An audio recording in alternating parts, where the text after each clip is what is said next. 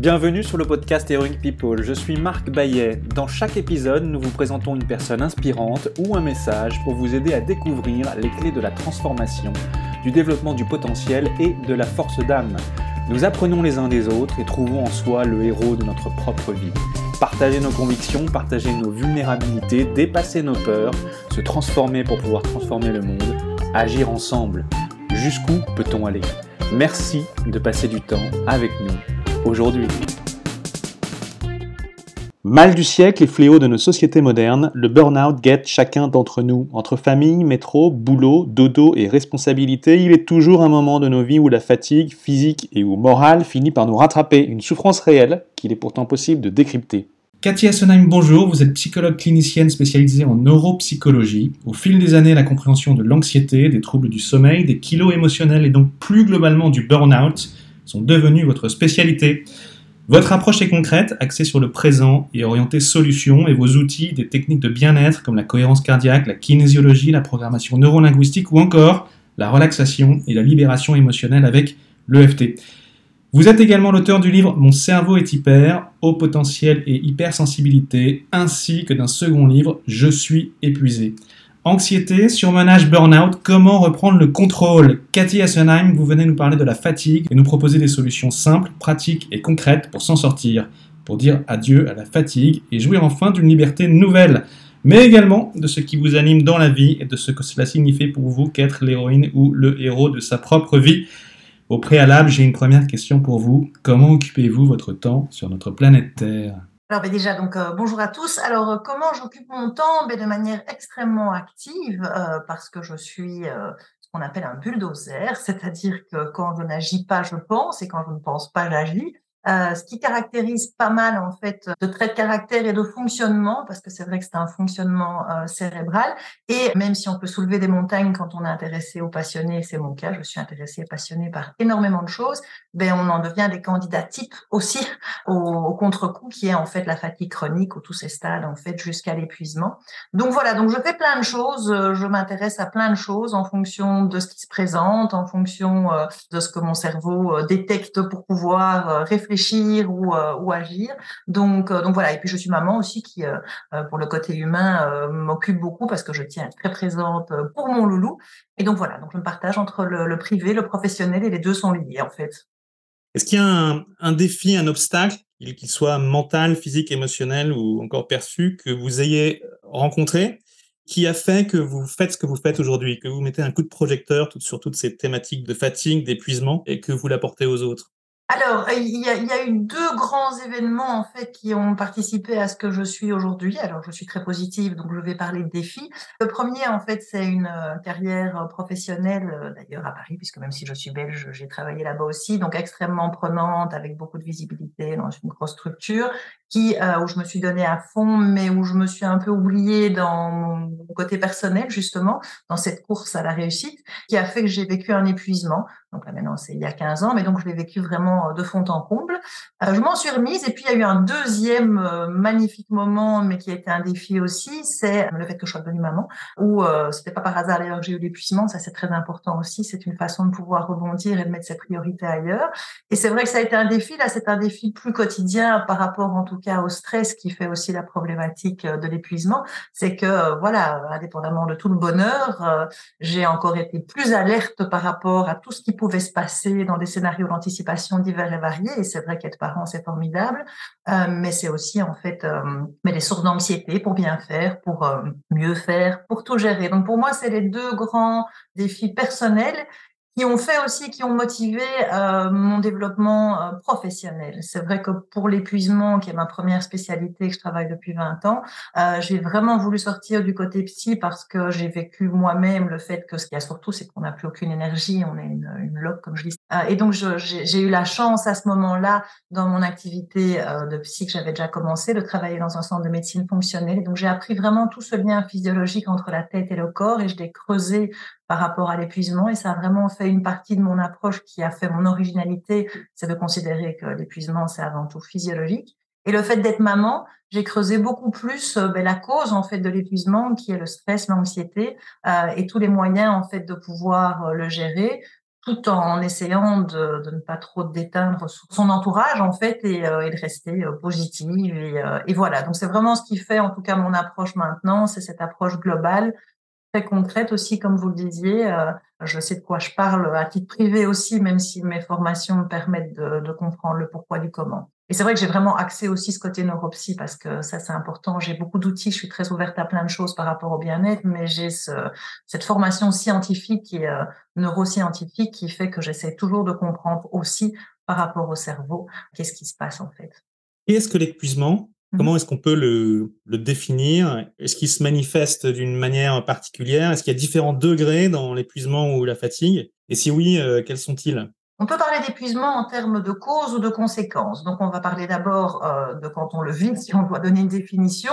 L'épuisement, en fait, c'est un dérèglement nerveux et hormonal qui fait qu'on a de ressources physiologiques pour fonctionner et s'adapter au quotidien. Après, la cause, c'est toute une série en fait euh, déclencheurs et ils sont variés, on y reviendra certainement, mais ce n'est pas que le professionnel, qui implique en fait une surcharge d'adaptation au niveau physiologique. Donc, il faut savoir que dès qu'il y a quelque chose de nouveau, un danger ou quelque chose auquel on doit s'adapter, on a une réaction qu'on a tous, en fait, qui est la réaction physiologique de stress. Pour comprendre l'épuisement, il faut partir du, partir du stress et qui nous permet de nous adapter. C'est très positif. C'est un moteur à réagir. Quand ce moteur est tout le temps sollicité, quand l'adaptation est tout le temps sollicitée, ben, ça nous bouffe beaucoup d'énergie. Et à un moment donné, en fait, ben, ce processus, cette mécanique physiologique devient inadéquate. Et euh, là, on tombe, en fait, dans ce qu'on appelle d'abord euh, le stress pathologique, le stress chronique. Et puis, si ça perdure, on a de moins en moins de ressources, on va tomber dans l'épuisement. Et le stade ultime dont tout le monde parle, mais qui n'est que le stade ultime, euh, c'est le burn-out où il n'y a plus aucune ressource. Mais donc, en effet, il y a un processus très euh, clair, avec une série de symptômes clairement identifiables, des dérèglements en fait nerveux et hormonaux clairement identifiables et qui expliquent en fait des symptômes. Et donc c'est un processus sur la durée dû à une surcharge d'adaptation sur la durée qui a raison de nos ressources, si on doit résumer en fait euh, de mmh. manière et puis il y a un autre angle, il me semble, en tout cas il y a d'autres termes consacrés, on parle d'anxiété, de surmenage, de burn-out, parce que là aussi c'est on a une chronologie, enfin une montée en, puissance du stress. Et quelle est la différence entre ces trois termes? Dans ce processus, il y a différents termes qui sont utilisés. Donc, il faut comprendre qu'au niveau nerveux, on a en fait un système nerveux de la réactivité, c'est un accélérateur, et un frein qui est le système nerveux de la récupération. Quand on est dans la première étape qui s'appelle stress chronique, surmenage, c'est la même chose. On a notre accélérateur qui est cette réaction de stress en fait qui est tout à fait normale, qui s'intensifie parce qu'on a beaucoup de déclencheurs. Et donc on a une béquille nerveuse qui se met en place pour tenir debout. C'est le premier stade avec toute une série euh, de symptômes que je peux vous développer après. Quand ça dure et que cet accélérateur est tout le temps sollicité, à un moment donné, en fait, la récupération, notre frein, commence à peiner. Ça, c'est le deuxième stade qu'on appelle l'épuisement en tant que tel. Là, il n'y a qu'un terme. OK? Donc, c'est qu'on commence à avoir toujours cet emballement nerveux pour tenir, mais à ne plus pouvoir récupérer avec des problèmes de sommeil divers et variés. Et le dernier stade, qu'on appelle le burn-out total ou global, en fait, qui est le stade ultime, c'est quand et l'accélérateur et la récupération ne fonctionnent plus et donc on ne sait plus de tout s'adapter, on n'a plus de ressources. Et voilà. L'anxiété dont vous parlez, c'est dans le premier stade en fait qu'on appelle le stress chronique, c'est que donc cet emballement nerveux en fait pour tenir debout, quand il est trop fort, va donner des symptômes en fait nerveux, c'est-à-dire palpitations, oppression, sentiment en fait euh, de, ne plus savoir bien respirer, euh, euh, qui tourne en rumination, et ça c'est en fait l'anxiété. Donc l'anxiété, c'est en fait un stress pathologique, on va appeler ça comme ça, dans les premiers stades, ce qui traduit en fait un emballement nerveux. Ça peut être très impressionnant, mais on n'en meurt pas. Euh, c'est vraiment en fait un emballement nerveux. Et au plus, je veux dire, cet emballement nerveux dure, au plus l'anxiété va s'intensifier, se cumuler, et ça prend beaucoup d'énergie. Et c'est pour ça qu'en fait la récupération à un moment donné peine. Et puis, il y a ce monde qui est si souvent gouverné par la performance et les injonctions perpétuelles au bonheur et à la perfection. Et dans ce contexte, on doit faire avec nos fragilités, mais parfois aussi, on y laisse toute notre énergie. Qu'est-ce que ça vous inspire? Pour vous, l'énergie, c'est quoi? La, la, première chose avant l'énergie, ce que ça m'inspire, c'est ce que j'évoquais au début, c'est ce mode bulldozer, c'est-à-dire ce fonctionnement à l'objectif qu'on a tous et que la société en fait encourage actuellement, avec il faut, je dois, si je ne le fais pas, etc. Donc qui nous tire en fait dans tout notre mécanisme d'adaptation. Ce qu'il y a, c'est que parfois, à force de regarder devant, mais on regarde pas sur le côté. Et sur le côté, en fait, euh, il y a nos ressources qu'on peut traduire par l'énergie, qu'elle soit mentale ou physique. Bon, mais sa ressource, elle peine à force de tout le temps euh, fonctionner avec le il faut, je dois. On s'oublie on oublie nos besoins soit euh, psychique ou, euh, ou physiologique, je reviens à chaque fois sur cette notion-là aussi. Et, euh, et c'est comme ça qu'en fait, le stress chronique ou l'épuisement pointe son nez. Mais donc, ça m'évoque tout ça. C'est ce mode bulldozer, comme je l'appelle, et dans tous mes ouvrages, mes patients connaissent ce terme, à coup de il faut, je dois et de pression externe. Et la société est comme ça. Elle a plein de belles choses, mais elle a aussi des choses à ce niveau-là plus compliquées à gérer et qui ont raison, en fait, de nos ressources parce qu'on ne regarde pas assez sur le côté en se disant, tiens, là, j'en fais un peu trop, j'ai besoin de faire une micro propose, ou là j'en fais trop, j'ai besoin de ceci, ou j'ai des symptômes, je les vois même pas parce que je me dis ok, euh, ben, c'est pas grave, ça va passer, il faut, je dois, et on recommence dans ce mode bulldozer. C'est toujours l'expression d'un dérèglement physiologique avant tout, c'est-à-dire d'un dérèglement de nos ressources nerveuses et hormonales. Est-ce qu'il y a une personnalité ou une célébrité qui, a expérimenté une forme de fatigue vraiment extrême et qui a su transformer en fait cette situation et sa vie qui vous inspire euh, particulièrement? Alors, des personnalités, ceux qui, qui sont arrivés à le transformer, en général, on n'en a pas parlé. Donc, je veux dire, il y en a une qui, comme ça, me vient en tête quand vous en parlez, c'est Stromae. Mais alors, pas pour le côté transformé, on va dire, euh, lui, en fait, on voit qu'il a été euh, pris aussi parce que c'est une fois c'est pas toujours nous, c'est parfois aussi les instances externes, comme on les appelle, qui nous les imposent. Je pense que lui, en fait, il a été très très loin dans ses limites. Euh, il faut, je dois, et dans aussi euh, le fait qu'il était porté par cette réussite. Il a déjà eu un couac en fait euh, d'épuisement. Il a pris le temps de se poser. Alors maintenant, est-ce qu'il a, il a Il en revient actuellement d'ailleurs, je crois. Oui, oui, c'est ça. Donc, est-ce qu'il a pris en charge le physiologique? Parce que souvent ça aussi. Hein. Moi, j'ai des patients qui me disent, je me suis posé, mais en fait, ils n'ont pas fait de bilan pour voir l'état de leurs sources. Donc, OK, il faut une espèce de petite bulle psychologique, mais rien en fait sur le fond. Lui, il a pris une peau, je ne sais pas ce qu'il y a fait. Il est revenu et là, il a de nouveau une rechute. Et je veux dire, euh, on voit qu'à chaque fois, il, va trop loin. Donc ça, c'est ce que ça m'évoque. Après, je vais vous faire un truc bateau, mais que je trouve qui est tellement vrai, c'est que des personnalités, j'en ai plein, j'en vois tout le temps en consultation et tous les patients que je vois, j'ai énormément d'exemples euh, de gens qui justement ont, ok, eu un, moment où ils se sont écroulés, ils ont en fait euh, pris et leur corps et puis dans un deuxième temps leur tête pour comprendre le pourquoi du comment et qui ont fabuleusement rebondi. Alors parfois en changeant de cap, parfois pas spécialement, en reprenant leur vie comme elle était, mais euh, avec une autre façon de la regarder et avec des, des, des pauses régulières sur le côté. Donc voilà, je, je n'ai pas une personnalité comme ça qui a réussi euh, publiquement où on me l'a dit, mais je veux dire, euh, je pense que le burn-out touche énormément de monde et qu'il y a plein de gens qui, euh, qui s'en sortent et très positivement. Et je considère que moi, dans ce cas-là aussi, en fait, regardez où j'en suis 15 ans après, je, je, soigne les gens qui, qui en souffrent et, et je pense dans une méthode qui fonctionne, quoi. Je vous suis assez bien. Est-ce qu'il y a un profil de, personnes euh, plus appétant au surmenage ou au burn-out ou autre forme de fatigue extrême euh, qu'une autre?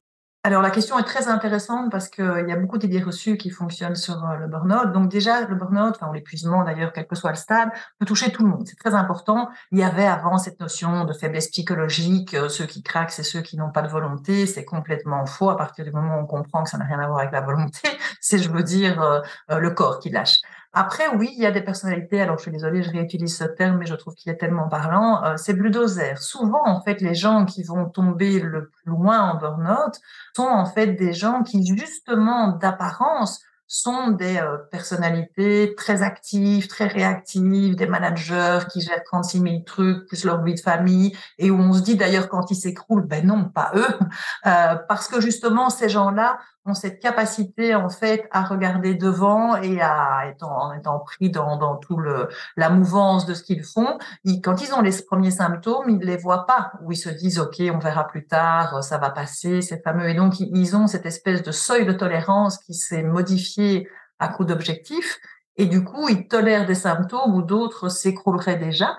Euh, donc voilà, donc c'est pas du tout des personnalités faibles. Au contraire, c'est en général en fait euh, mais des gens qui euh, qui gèrent beaucoup de choses. Après, c'est vrai que ça c'est ma deuxième spécialité. Moi, j'ai fait le lien avec les fonctionnements hyper, c'est-à-dire donc des, des, des, fonctionnements haut potentiel et hypersensibles, qui ne sont de nouveau pas des traits de personnalité. C'est très important. Donc moi, toute ma conception, c'est dire que c'est des fonctionnements cérébraux atypiques avec des zones qui tournent plus vite et plus fort. Or, un cerveau qui euh, tourne plus vite et plus fort, ben, il a besoin de plus de carburant, il a besoin d'un moteur spécifique aussi qu'est système nerveux. Et ce type de personnalité, très alerte, très réactive, sont aussi en fait des candidats types à l'épuisement parce que cette réactivité bouffe beaucoup de carburant. Il y a tout le temps ce moteur qui tourne et donc à un moment donné, en fait, ben, euh, il s'épuise. Si on fait une petite parenthèse, est-ce qu'on peut définir un peu ce que c'est qu'une personne hypersensible, haut potentiel? Enfin, il y, a plein de termes en fait, le ZER, le haut potentiel, le, l'hyperdoué, et il y a des overlaps sur chacune des catégories, notamment l'hypersensibilité. Comment est-ce qu'on peut définir l'hyper pour les nuls en fait, ou pour un enfant Voilà, alors très très facilement. Donc déjà, c'est vrai que moi, je sors des étiquettes, et même si j'en ai mis une parce que j'avais pas le choix, il y a 36 000 termes qui fait qu'on s'en perd le haut potentiel ou l'hypersensibilité, moi je les résume par le terme hyper, pas du tout dans un but de supériorité, loin de là, parce que donc c'est un fonctionnement cérébral neuroatypique, ce qui veut dire qu'il y a un réseau neuronal plus actif et plus réactif, c'est ce que j'ai appelé hyper réseau neuronal. Alors quand c'est dans le côté gauche du cerveau, donc qui, gère tout ce qui est raisonnement logique, on va parler de haut potentiel, c'est-à-dire que c'est un cerveau qui va en fait traiter euh, plus rapidement tout ce qui est information de nature alors, dites intellectuel, mais ça n'a rien à voir avec l'intelligence. Euh, c'est parce que c'est des fonctions cognitives qui s'appellent intellectuelles, mais c'est en fait des fonctions de raisonnement, on va dire. C'est des gens qui vont raisonner plus vite, faire des liens plus vite, conceptualiser plus vite. Quand il y a un hyper réseau neuronal à droite, on va parler en fait d'hypersensibilité. Alors moi, j'utilise très peu ce terme à part euh, euh sur euh, voilà sur les, les, les ondes, mais euh, en fait c'est une hyperréactivité droite. On va appeler ça dans des zones qui sont émotionnelles et d'office aussi sensorielles. Ça veut mmh. dire que le cerveau va capter plus vite tout ce qui est information émotionnelle et sensorielle. Donc au niveau positif, ça va donner des gens qui vont très vite décoder les ambiances, le non-verbal, etc. Mais qui vont aussi avoir des sens exacerbés, donc le visuel, l'audition. Ça c'est la définition de base. La deuxième grande définition que je donne dans ma conception, c'est qu'il y a toujours évidemment un revers à la médaille, c'est qu'un cerveau qui capte plus, quel que soit le côté, et on peut être les deux à la fois, on peut être euh, au potentiel et hypersensible, avec une dominance à des degrés variés euh, et divers. Une fois qu'on capte plus, ben, je veux dire, on a plus de risques à un moment donné d'être débordé dans la gestion. Et c'est ce qui donne ce que j'appelle les débordements. Pour le haut potentiel, c'est des pertes de fil rouge, c'est en fait euh, des ruminations, je caricature un peu, hein, mais c'est pour faire comprendre. Et pour l'hypersensibilité, ce sera des vagues émotionnelles ou des hyperesthésies, c'est des sens qui saturent, on ne supporte plus rien. Le dernier grand point de, cette définition qui est important à comprendre, c'est celui que j'évoquais, c'est qu'un cerveau qui tourne plus, ben, il a besoin d'un moteur suractivé, euh, c'est le système nerveux, donc il y a des dérèglements nerveux structurels, et il va consommer plus de carburant, donc il y a des carences aussi structurelles qui font que ce sont des candidats types à toutes sortes de problématiques, euh, troubles du sommeil, kilos euh, émotionnels, compulsions sucrées et bien sûr épuisement. Il y a quelqu'un en Belgique qui s'appelle Thomas Dansembourg, qui est un expert de la communication non violente, et il a écrit un livre best-seller qui s'appelle Cessez d'être gentil, soyez vrai. Selon vous, que se passe-t-il quand on est trop gentil ou en posture de sauveur? Est-ce qu'on est fatigant pour soi-même ou pour l'autre? Tout dépend de ce que c'est, ce qu'on appelle d'être trop gentil. Les hypersensibles, par exemple, dans ces particularités cérébrales, ont aussi des neurones spécifiques qui sont les neurones miroirs, qui tournent plus vite et plus fort et qui donnent cette capacité d'empathie. Donc, on ne peut pas s'empêcher d'être empathique puisque ça fait partie de notre fonctionnement cérébral. Après, je considère que quel que soit en fait le, degré de gentillesse, l'important c'est toujours d'être connecté à ses besoins, c'est-à-dire de pouvoir regarder sur le côté et d'être sûr que quand on regarde sur le côté, on regarde d'abord chez nous, même si après en fait on va regarder les besoins des autres.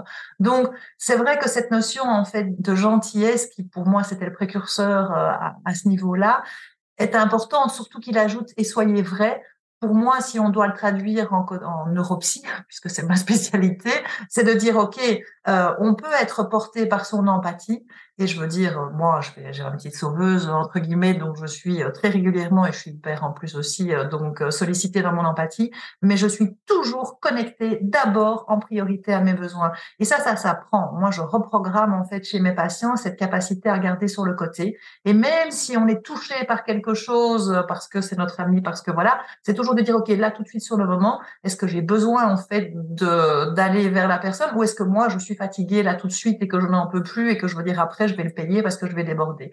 Donc, le cesser d'être gentil, soyez vrai. Parfois, on ne peut pas cesser d'être gentil, ça fait aussi notre charme, mais c'est toujours en fait de bien rester centré sur ses besoins. Et si on a l'énergie nécessaire, de pouvoir alors en fait la donner aux autres. Mais beaucoup de, de gens très empathiques ont en fait un automatisme qui fait qu'ils ne regardent même pas chez eux, ils vont d'abord regarder chez les autres, et puis quand vraiment ils ont un peu de temps, ils vont commencer à regarder chez eux. Et c'est comme ça qu'en fait on s'épuise à force. je, je, fais des formations pour les professionnels. Le premier module, c'est ça. C'est en fait de dire, OK, surtout si en plus vous êtes euh, hypersensible et hyper empathique, voilà, OK, je leur donne les clés pour accompagner euh, ce type de, de personnalité, mais faites attention aussi à vous et à vos ressources parce que votre empathie peut vous porter en fait euh, à raisonner plus fort. Quelque part, vous bouffez quand même de l'énergie sans que vous en rendiez compte et vous allez le payer après. Pierre est indompté et l'esprit de l'homme, c'est Lao Tzu qui dit ça. Il ajoute le temps d'incliner la tête et de la relever, il est allé au fond des quatre océans et on est revenu. Quand notre esprit est agité, qu'on a à peu près 60 000 pensées par jour et que nous avons du mal à nous concentrer, que faire? Comment installer progressivement des habitudes relaxantes et de bien-être au quotidien? Est-ce que, par exemple, la respiration, la méditation, la prière peuvent avoir des bénéfices? Alors, il y a deux choses euh, sur lesquelles je répondis dans ce que vous dites. Déjà, la citation est juste magnifique. Alors, moi, je la traduis toujours euh, à mes patients ou aux gens avec qui je discute avant d'aller euh, mieux. Il faut d'abord accepter d'aller mal. Je pense que quand on sent au quotidien qu'on a ces fameux symptômes, peut-être qu'à un moment donné, on peut les lister parce qu'ils sont assez... c'est de pouvoir regarder sur les le côté et en effet pouvoir avoir une boîte à outils pour, en fonction de ses besoins, et ça c'est très important, y répondre sur le moment. Il y a plein de fabuleuses techniques pour le moment. Le problème, c'est que chacun a en fait une physiologie particulière et va accrocher à une technique et pas à une autre. Donc c'est vrai que moi je suis contre ces il faut, parce qu'on en revient à ce mode bulldozer, faire absolument du yoga ou je veux dire de la méditation, même si je trouve que c'est des techniques terribles, ou même la cohérence cardiaque, absolument. Il faut savoir pourquoi on le fait. OK?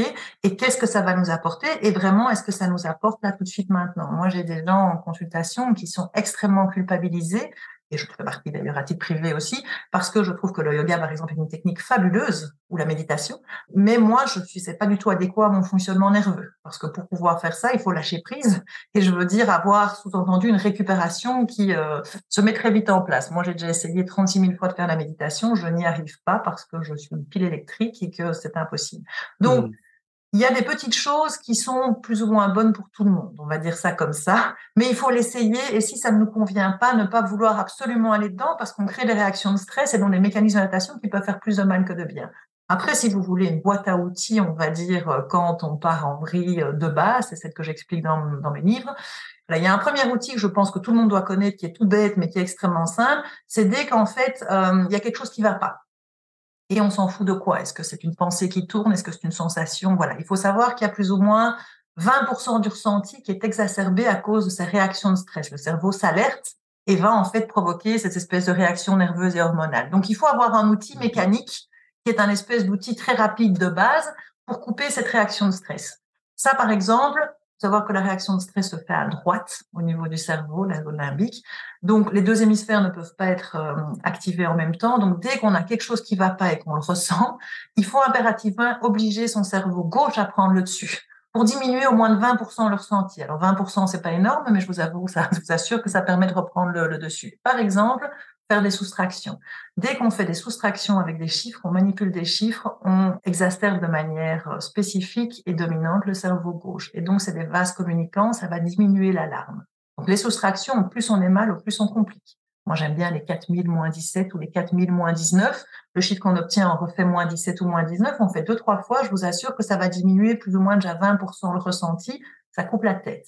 Ça ne tient pas, mais je veux dire, ça permet de reprendre le dessus. Après, dans tout ce qui est anxiété, il vous a dit qu'il y avait un emballement nerveux. Donc, c'est vrai qu'avoir en fait une technique qui permet de réguler en fait rapidement et efficacement cet emballement nerveux, ça peut être très utile. C'est vrai que moi je suis une grande fan de la cohérence cardiaque à ce niveau-là. Je trouve que c'est un outil très pratique. C'est trois minutes, il y a des applications. Mais là, de nouveau, il faut pas le faire n'importe comment. La cohérence cardiaque, pourquoi? C'est que la respiration est liée au système nerveux de manière extrêmement euh, simple. Dès qu'on inspire, on accélère. Dès qu'on expire, on freine. Quand on a de l'anxiété, c'est que l'accélérateur s'emballe, donc il faut activer le frein. Et surtout pas faire ce qu'on fait d'habitude, instinctivement, c'est qu'on prend une grande inspiration et je veux dire, on souffle en un coup. Si vous, quand vous avez un symptôme d'anxiété, si vous prenez une grande inspiration, vous accélérez encore plus et vous augmentez vos symptômes. Donc quelqu'un qui est stressé euh, dans une situation qui peut se poser et qui veut calmer en fait des emballements nerveux, toute petite inspiration et longue expiration pour activer en fait le frein. Et dans la cohérence cardiaque, pour être sûr d'avoir une bonne application, parce que c'est aussi la mode, il faut une application où vous pouvez paramétrer l'inspiration et l'expiration. Et vous allez toujours prendre en fait le rythme 4 inspirations, 6 expirations, c'est-à-dire petite inspiration, longue expiration. Ça, c'est aussi, vous le faites pendant 3 minutes. Ça a plein d'effets en fait, non seulement pour calmer l'anxiété, de manière curative, mais aussi préventive. L'effet tient 4 à 6 heures. Et ça a plein d'autres effets au niveau du système immunitaire, au niveau euh, euh, de la production d'hormones relaxantes, etc. Donc ça, c'est aussi une deuxième technique que je trouve quitte à avoir une boîte à outils pour regarder sur le côté, c'est super. Après, il y a l'activité physique. C'est vrai que souvent, pour couper la tête, il faut passer par le corps.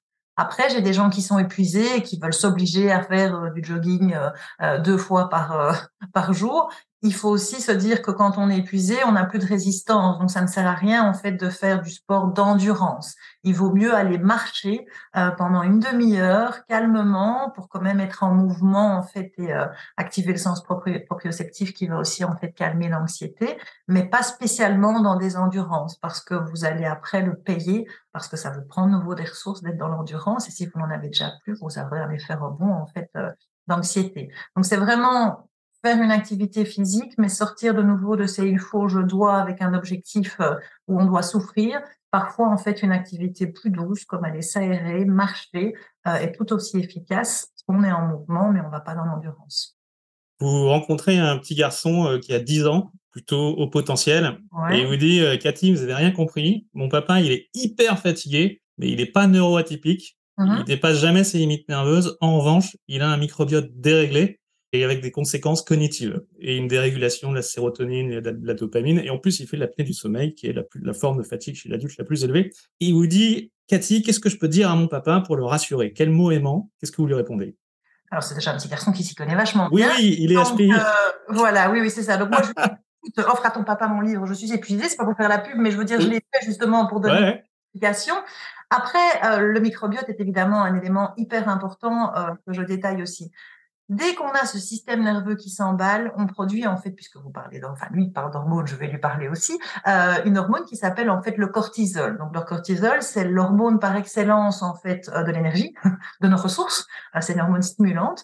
Et ben, quand on va trop loin dans, sa résistance, on va dire, ben on, en produit encore plus, ou quand on est en stress, on en produit encore plus. Dès qu'on produit trop de cortisol, on a plein d'effets en fait rebonds dans le corps dont entre autres un effet au niveau du microbiote. Alors le microbiote, c'est euh, notre barrière immunitaire, c'est le deuxième cerveau, c'est pas pour rien, euh, mais c'est aussi en fait un endroit où il y a des hormones très importantes qui euh, sont produites. La sérotonine, par exemple, ça c'est un de mes gros dada, qui est l'hormone du bonheur, comme on l'appelle, c'est l'hormone du calme et du bien-être. Elle gère l'anxiété, elle gère les émotions, elle gère aussi la glycémie. Donc quand on en a trop peu, on a des compulsions sucrées. Elle est précurseuse en fait de la mélatonine. Donc quand on en a trop peu, on a des troubles du sommeil. Donc ce petit garçon, je dirais ton papa, directement comme ça, pour moi, il y a peut-être en fait un emballement du cortisol et ça, il sait pas le savoir parce que le petit garçon me disait oui, je sais que mon papa met pas cette limite nerveuse, on n'en sait rien, on ne le sent pas. Mais euh, je lui dirais voilà, pour moi, pour ton papa, j'irai faire un petit dosage en fait euh, salivaire de cortisol pour voir en fait euh, s'il est trop ou s'il est déjà trop faible, ce qui veut dire qu'en fait il y a, y a déjà des ressources qui sont très loin. Et j'irai en fait regarder cette sérotonine qui peut donner chez ton papa une irritabilité, un agacement, des troubles du sommeil, des compulsions sucrées. Euh, voilà. Et alors après, une fois qu'on identifie les dérèglements, on peut les réguler. Je dirais aussi aux petits garçons, conseille à ton papa de faire de la cohérence cardiaque parce que s'il y a un outil qui agit et sur le cortisol pour le réguler et euh, sur la sérotonine, c'est aussi la cohérence cardiaque. Après, je lui donnerai une petite trousse de base de compléments alimentaires parce que, euh, par exemple, le magnésium, c'est le ciment du système nerveux. Donc, dès que le système nerveux est déréglé, et attention, le magnésium, on ne sent pas les effets directement. On pense toujours que dès qu'on en prend, non, mais on donne du ciment. Donc, dans le doute, je donnerai une grosse dose à ton papa de magnésium. Euh, je lui donnerai éventuellement en fait euh, des plantes adaptogènes, en tout cas à discuter avec son pharmacien ou avec un vie professionnel, qui sont des régulateurs naturels en fait de ces emballements nerveux. Et éventuellement, je lui donnerai du safran, qui est un booster de sérotonine, s'il a beaucoup de crises d'anxiété et d'irritabilité après 16 heures et des gros troubles du sommeil. En tout cas, je lui dirais méfie-toi en fait des je sais parce que euh, je veux dire, c'est souvent en pensant je sais, je, je, je, vais y arriver, la volonté, les gens qui ont beaucoup de volonté euh, ont l'impression de savoir, mais en fait leur corps il lâche. Et donc, euh, pour moi, dès qu'il y a des symptômes qui se cumulent comme ça, il faut aller en fait ben, déjà voir son médecin euh, pour euh, pour voir si si c'est pas déjà des signes annonciateurs d'épuisement. Et j'essayerais, oui, sur le côté de faire des petites choses comme ça. Et je me dirais pendant trois à quatre semaines, essaye ça. Et, et si ça ne suffit pas, ben, va voir ton médecin. De manière générale, si vous deviez donner cinq conseils pour prévenir la, la grosse fatigue, qu'est-ce que vous diriez? Alors, c'est d'être euh, conscient des symptômes d'alerte. Alors, c'est un gros conseil, mais je veux dire, peut-être qu'on peut citer les principaux, peut-être que c'est ceux-là qu'il faut, euh, avant qu'il ne soit trop tard. Il y a une magnifique phrase, je ne reviens plus dessus, qui est euh, écoute les chuchotements de ton corps avant qu'il crie. Enfin, c'est pas ça, je veux dire, la, la, belle phrase officielle, mais c'est ça, en fait, l'idée. C'est il faut être très alerte en préventif sur des symptômes en fait euh, euh, de fatigue. Donc ces symptômes, c'est quoi? Dans les premiers stades euh, C'est donc un emballement nerveux qui fait qu'on est une espèce de pile électrique et que même si on commence à être fatigué, on n'arrive pas en fait à se poser mettre dans un canapé, on va se relever toutes les trois secondes pour faire quelque chose de très important, mais je veux dire, voilà, on peut prendre un bain, au bout d'une minute, on sort parce que ça nous énerve, sauf si on fait un autre truc, mais voilà, ça c'est le premier symptôme. Deuxièmement, c'est les ruminations, c'est ce cerveau qui tourne tout le temps, surtout quand on va par exemple se coucher, et qu'on n'arrive pas à éteindre. Troisième symptôme, c'est tous les symptômes d'emballement nerveux, comme je vous ai parlé, liés à l'anxiété, palpitations, oppression, petit vertige où on ne tombe pas, mais où je veux dire régulièrement. Ensuite, quatrième symptôme, c'est tout ce qui est euh, problème de sommeil, soit difficulté d'endormissement, parce que ce cerveau ne se coupe pas, le système nerveux est très emballé et donc il ne se coupe pas pour que la récupération se mette en place. Éventuellement, réveil. Alors, les réveils nocturnes, moi je dis toujours, il faut regarder l'heure. Si on se réveille vers 4-5 heures du mat, c'est qu'on est dans les premiers stades, en fait, stress chronique, euh, je veux dire, c'est nerveux. Si on est déjà avec des réveils vers une ou deux heures du mat, c'est qu'il y a déjà derrière des gros dérèglements hormonaux, par exemple, au niveau des hormones du sommeil. Donc ça, pour moi, c'est la première chose, c'est les symptômes d'emballement nerveux. À côté de ceux-là, il y a les symptômes, en fait, sérotonine, qui sont irritabilité, agacement euh, après 16 heures, ou même si on se dit qu'il ne faut pas, on n'arrive pas à maîtriser, ça sort. Euh, ces compulsions sucrées. On voit vraiment qu'il y a une augmentation en fait euh, dans la consommation de sucre euh, ou l'alcool ou les cigarettes, ça contient aussi du sucre. mais je veux dire en deuxième partie de journée, si on n'a pas ça, en fait, on a vraiment des vertiges glycémiques. et alors en fait des sommeils avec des réveils en fait réguliers. Ça pour moi, c'est les deux gros dérèglements de base au niveau de l'épuisement et on les voit assez vite. Donc je veux dire, c'est d'être alerte, de pas paniquer, de se dire quand pendant on va dire deux trois semaines, on commence à avoir ces symptômes qui s'accumulent, d'aller en fait voir un médecin parce que c'est peut-être euh, des signes euh, d'épuisement que par la volonté on se cache mais qui commencent en fait à lâcher et qu'il faut prendre en charge avant que ce soit trop tard. Premier conseil. Deuxième conseil, c'est euh, de dire ok, on est dans un monde avec beaucoup d'il faut, on est aussi passionné et je veux dire intéressé, il y a plein de possibilités en fait pour stimuler cet intérêt, mais ne pas oublier régulièrement d'avoir des pauses de récupération. Sur une journée, il y a des phases où on a du cortisol en suffisance pour pouvoir faire des efforts physiques, concentration ou se mettre dans plein de développements divers et variés, mais il y a des phases aussi sur la journée qui sont faites pour récupérer.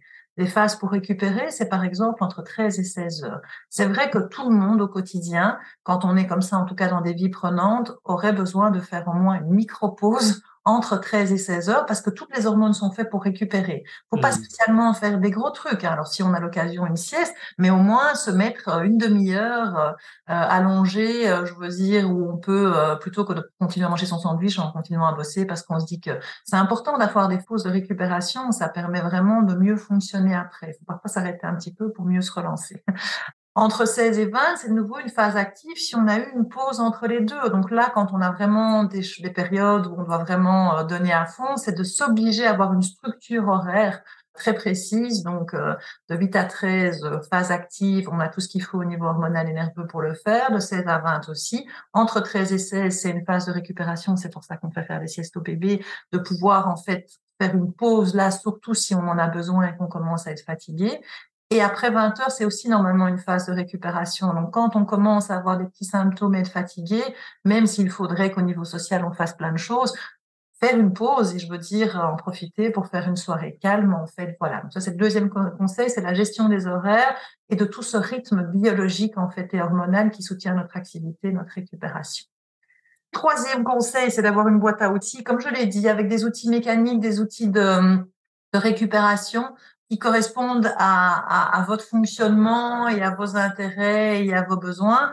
Moi, j'ai toujours pour couper la tête, il faut passer par le corps. j'ai parlé de l'activité physique, mais aussi une activité créative qui ne doit pas être spécialement des activités avec des objectifs artistiques énormes, mais qui vous coupe la tête. Moi, j'ai des gens à qui euh, euh, je redonne envie de faire du coloriage. Moi, je fais euh, du pouring, de la peinture. Ça prend 20 minutes. je veux dire, je m'éclate et je me coupe la tête pendant ce moment-là. Même une sieste peut être une façon de se couper la tête, mais c'est donc d'avoir des petites sur la journée et parfois il faut même les noter dans son agenda pour être sûr de, je veux dire, les avoir avec des alarmes pour pouvoir récupérer. Parce que si on ne récupère pas par petite dose, à un moment donné, on est obligé de récupérer de manière beaucoup plus importante parce que l'épuisement est là l'art de la sieste dont vous parlez. Ah, ça, c'est, euh, voilà, c'est mon gros cheval de bataille, la sieste. C'est très important parce qu'il y a plein de types de siestes.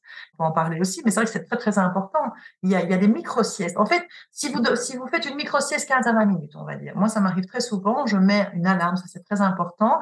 Et euh, je me laisse, euh, je veux dire, faire ce que je veux pendant 15 minutes, les yeux fermés. Ça, c'est une pause de relaxation. D'accord? On n'active pas les hormones qui nous permettent vraiment d'avoir du sommeil, mais ça peut être un petit coup de tête efficace sur une journée, euh, maximum 15 minutes. Si vous faites une sieste plus longue, c'est-à-dire entre 15 et 30 minutes, vous allez être dans le préconscient. Vous allez commencer à activer, en fait, dès qu'on ferme les yeux plus de 15 minutes, la mélatonine se met en place. Donc, on va commencer à activer une phase de sommeil un petit peu plus récupératrice et profonde. Mais si vous mettez, par exemple, votre, euh, votre réveil sur, on va dire, 30 euh, minutes, vous n'allez pas avoir vraiment des phases de sommeil profond, mais on est déjà dans une récupération un peu plus intense pour pas juste couper la tête, avoir déjà une relaxation. Et si vous faites 45 minutes à 1h30, en fait, grand maximum. On ne peut pas dormir en journée plus d'une heure trente, c'est important. Là, vous avez en fait vraiment tout un cycle de sommeil qui vous permet d'avoir une phase de sommeil profond et donc une récupération profonde. Il y a des gens qui ne savent pas dormir en journée, donc ça sert à rien de vous dire il faut que euh, si vous n'y arrivez pas, mais pensez à leur micro-sieste. Et euh, je veux dire attention, toujours minuter, parce qu'en journée, si vous dormez plus d'un cycle, donc c'est-à-dire 45 minutes avec l'endormissement, moi je mets toujours, j'ai toujours mettez une heure et demie si vous avez le temps. Si vous dormez plus d'un cycle, vous allez en fait complètement dérégler votre système nerveux et ne plus savoir dormir le soir, ou alors avoir le, la, la tête complètement haute quand vous vous réveillez, ne plus du tout être efficace. Mais ça, l'art de la sieste, ou on va dire de la récupération, c'est quelque chose que je trouve extrêmement important dans notre société d'aujourd'hui et ça ne nécessite pas de mettre en place des trucs hallucinants euh, au niveau des, techniques, quoi. Et la cohérence cardiaque, trois minutes si, euh, euh, si on ne sait faire aucune de ces options-là. Et alors, à l'inverse, qu'est-ce qu'il faudrait faire pour être certain de, tout rater, en fait, de, basculer dans la, dans la fatigue, l'épuisement, le burn-out? Ne pas enfin, ne pas écouter son corps et ne fonctionner que sur la tête. Vous le disiez en introduction et je trouvais ça extrêmement juste. Moi, c'est vrai que je suis une grande défenseuse de l'approche globale. C'est-à-dire, pour moi, il faut arrêter de ne traiter que la tête. Et pour le moment, on est quand même dans un excès où on est extrêmement euh, sur la prise en charge de la tête. Je suis psychologue aussi, indépendamment de la neuropsie. Donc, je veux dire, la tête est importante. Mais je veux dire, il faut pas non plus aller à l'excès là-dedans. Il y a d'autres courants, heureusement maintenant, euh, où on parle beaucoup du corps. Mais je veux dire, les deux ont des échanges continus. Et je veux dire, il faut traiter ou en tout cas se prendre en charge de manière globale avec, je veux dire, des choses pour la tête, des choses pour le corps et de manière équilibrée. je pense que c'est ça, être bien avec soi-même, puisqu'on parlait aussi du bien-être, c'est d'avoir en fait conscience qu'on est les deux et que donc quand on met quelque chose en place pour son bien-être, il faut en fait avoir un équilibre entre ces deux aspects et ne pas surinvestir euh, la tête, l'analyse, la réflexion, la verbalisation il en faut, mais pas, je veux dire, à l'excès. Et de même, ne pas surinvestir le corps non plus en ne voyant que le côté médical, le sport, etc. Il n'y a rien qui fonctionne quand on ne prend que d'un un des aspects. On est un corps, une tête, on est des êtres humains, et il faut prendre les deux, euh, plus le microbiote au milieu. Euh, et euh, je veux dire, il faut prendre les, les, le tout en charge dans une manière globale et individualisée, parce qu'il y a des choses qui vont fonctionner chez certains et d'autres qui ne vont pas fonctionner chez ces mêmes personnes. Donc, il faut aussi être conscient de ses besoins personnels. Avec qui est-ce que vous rêvez de prendre un café ou un thé vert? Ouf Déjà avec moi-même, je pense, parce que quand on parle des pauses, plein de gens, en fait. Ça peut euh, être quelqu'un d'un autre temps. Je, là, vous me posez une colle, je dirais comme ça spontanément, si on doit être tout à fait. Euh, euh je, je, prendrais quelqu'un dans la musique. Euh, que je rêverais qu'il n'est pas, enfin, qui ne sont pas des gens que je, je, rencontre euh, souvent. Voilà, je, je, rêverais de rencontrer si jamais un jour il m'entend Christophe Williams, par exemple. Je trouve que c'est une personnalité euh, tout à fait intéressante. Ou Julien Doré aussi, qui je trouve est passionnant au niveau de l'hypersensibilité, du bien-être et de la connexion à soi. Comme ça, tout de suite, c'est les deux qui me viennent. Après, j'ai plein de gens avec qui je devrais prendre des cafés, en fait, parce qu'on a plein de choses à se raconter, mais, mais je gère beaucoup mes priorités aussi. Donc, c'est vrai que je limite les cafés, en fait. Pour quelle chose ressentez-vous le plus de gratitude dans votre vie? À qui avez-vous envie de dire merci? Je me faisais encore la réflexion hier. Euh, moi, je dirais merci à l'univers de manière générale. Je suis extrêmement scientifique, mais extrêmement ouverte aussi. J'ai énormément de chance dans ma vie parce que j'ai toujours des rencontres comme ça au bon moment qui me donnent des, déclics qui soient euh, positifs ou de retrait.